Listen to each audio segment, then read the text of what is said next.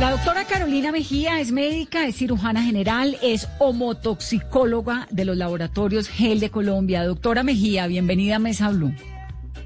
Vanessa, buenas noches, ¿cómo están?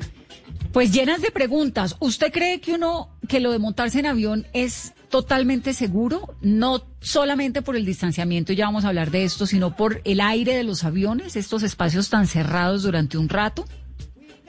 Pues mira, mi, mi opinión muy personal es que en este momento pues 100% seguro no, hay nada. Eh, la verdad es que ya en este punto estamos en, un, en una fase de, estar conviviendo con, con el virus cada vez más de cerca. Entonces, en ese orden de ideas siempre va a haber un, un riesgo. Eh, desde el punto de vista epidemiológico, ese riesgo va bajando poco a poco a la medida que este pico y esta curva de contagio pues también va disminuyendo, pero no quiere decir que el riesgo desaparece. Pero le pasa algo en particular al virus por la presión, por la altura, por esas condiciones que hay en los aviones?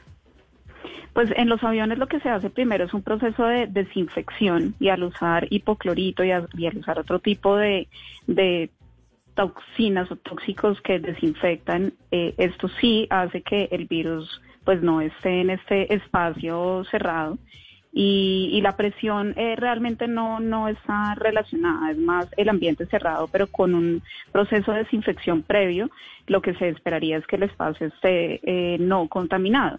Sin embargo, pues hay personas que suben al avión, entonces por eso es que debemos eh, cumplir con todas las normas de bioseguridad y como decía la persona que, que estaban entrevistando previamente, mm, pues ya depende de cada uno. El, probablemente eh, cuando tú te subes al avión el espacio está totalmente limpio, pero si se sube alguien con y se corre la, la, el tapabocas o, o no ha tenido un lavado de manos eh, previo o no lo hace de manera adecuada, pues esta persona puede venir con, contaminada y, y, y eso puede ser un factor de riesgo asociado al contagio. Entonces, eh, en este punto, por eso hay que estar muy conscientes de cada movimiento más o menos y, y de todas las cosas que, que, hace cada persona. Se vuelve algo muy individual. Claro, es que ese es el punto, ¿no? Usted puede estar en un espacio que acaban de desinfectar perfectamente, pero si llega un señor con coronavirus y tose, bueno. Claramente. El, hipoclorito que pusieron hace cinco minutos ya no mata el virus. Hasta ahí llegó. Hasta ahí llegó. Total, no, hasta ahí llegó. Hasta ahí llegó porque además el virus, eh, por su misma estructura desde el punto de vista histológico, tiene unas, eh, por eso se llaman coronavirus de la familia corona, porque tiene como unas espigas, unas proteínas que fácilmente se adhieren a las superficies y pues también están dentro de dentro del ambiente en, gotitas se llama así literal gotitas de, de, saliva o gotitas de aire.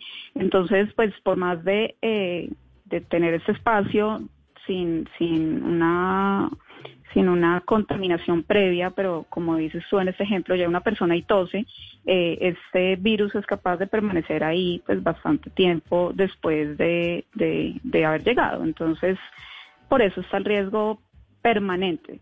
Eso no quiere decir que, que, que, entonces limitamos nuestra vida por siempre, pero pues sí es un llamado de atención a eh, el hecho de que empecemos a salir no quiere decir que el virus ya no esté entre nosotros, ¿no?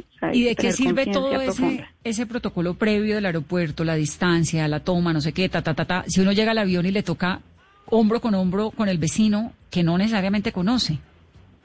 Bueno, desde que tú tengas eh, tu tapabocas, eh, las manos te las laves antes eh, y lleves, mi recomendación es tener a la mano también eh, alcohol, tener a la mano eh, desinfectantes y cuando te bajes del avión volver a tener un lavado de manos y no te has tocado la cara, no has inhalado, digamos, partículas que están en el ambiente, pues la probabilidad es, es, muy bajita de, de, infección. Entonces, digamos que el distanciamiento social y el tener estas medidas de bioseguridad individuales hacen que el riesgo pues, pues sea, sea muy bajito.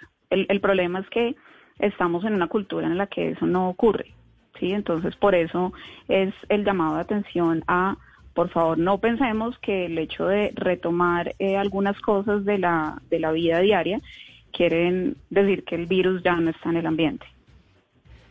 Bueno, doctora, ¿hay algo que se pueda hacer más allá de ponerse el tapabocas, de untar el, de usar el antibacterial para evitar algún tipo de contagio que uno pueda tener en el avión? Es decir, si uno tiene su tapabocas puesto, ¿cierto? Y su gel antibacterial y se portó muy bien como Holman con quien acabamos de hablar, pero resulta que el avión es una cápsula cerrada y el señor de la silla 36J estornuda sin tapabocas y tiene coronavirus, el de la primera fila se puede contagiar igual con su tapabocas puesto y con todos sus implementos de seguridad?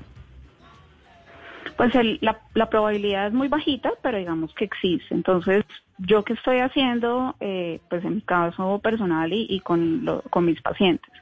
Este es un momento donde la prevención toma un espacio absolutamente relevante e importante. Entonces, tener las defensas altas en este momento, tener niveles de inflamación bajitos es fundamental. Entonces, eh, tú dices como yo hago lo, lo que está en mis manos, de tener mi tapabocas, lavarme las manos, usar guantes en el caso de las personas que, que usan guantes. Esto es otro punto antes de continuar con, con el tema de inmunostimulación y es mm, las el uso de los guantes también hay que ser muy cuidadoso, ¿no? Porque de pronto el guante está contaminado, pero escuchado ahorita al, a, la, a la persona con la que estamos hablando previamente y él muy bien contaba en su relato una persona, una señora que estaba al lado mío y se quitaba el guante, eh, los guantes, bueno, para, para usar su teléfono y después se lo volvió a poner, esto ya no tiene sentido. Entonces, si uno se pone guantes, es porque ya no se los va a volver a quitar y no va a estar como en esta actividad de quitárselos y ponérselos. Entonces, mi recomendación es que es mucho más práctico, más bien el lavado continuo de manos. Eso por ese lado. Y pues si llegamos a estar expuestos, bien sea en un avión o bien sea eh, saliendo de la casa en un supermercado o en el mismo carro, en fin, eh, cada vez digamos que vamos a empezar a convivir un poco con, con este virus, eh, así pasó con el H1N1, con los diferentes tipos de influenza, pues que, que si te llega a, tocar es, eh, pues, contagiarte con este virus, pues que tu sistema inmune por lo menos esté sólido, esté robusto y, para eso pues hay diferentes eh, recomendaciones. Una de ellas es los niveles de vitamina D, por ejemplo, hemos identificado eh, en nuestro país son muy bajitos. Entonces lo que estamos haciendo desde el punto de vista médico también es medir los niveles de vitamina D o de entrada dar suplementación por lo menos por un mes. Con esto pues llevamos a las personas a que tengan adecuados niveles de vitamina D y esto ayuda también al sistema de defensa. Por otro lado, pues hay eh, medicamentos eh, inmunoestimulantes o, mm, que aumentan las defensas, que es esa primera respuesta de protección y esto pues también eh, te ayuda que en el momento de, estar en contacto con un virus, en caso de que esto ocurra, pues que la respuesta no sea tan, tan severa. Por otro lado está el tema de inflamación. No sé si de pronto ustedes han tenido la oportunidad de escuchar un término del organismo que se llama la tormenta inflamatoria. No sé si de pronto... ¿Qué es lo que ocurre cuando el... virus entra, que luego se va inflamando un cuerpo, el otro, otro, y termina siendo el cuerpo pues un fallo multisistémico? Exactamente. Entonces, esto ocurre en, en, cualquier paciente puede ocurrir y eso es lo que nos ha explicado el, el, hecho de tener personas jóvenes en la unidad de cuidados intensivos, personas jóvenes que han fallecido y porque probablemente son personas que a pesar de la edad tienen un componente inflamatorio de bajo grado. Entonces, ¿cómo prevenir también esta inflamación de bajo grado? Por un lado, la, la alimentación, entonces también el, el hecho de estar en confinamiento nos ha llevado, o he visto en mi consulta también que han, eh, pues, muchos pacientes eh, lo que me, relatan es cambios en alimentación, que están comiendo un poco más, eh, no tan balanceado, más bien como comían previamente. Entonces, esto también son cosas que podemos hacer de manera preventiva con el fin de no estar tan inflamados, porque esa inflamación viene de estar en contacto con diferentes toxinas, bien sea desde la alimentación o bien sea desde incluso todas estas cosas que usamos también para desinfectarnos, eso también nos inflama, entonces toca estar como, como en un tire de afloje, ¿no? O sea, como que tampoco irnos al extremo y tratar de llevar una vida balanceada en ese sentido de, alimentación.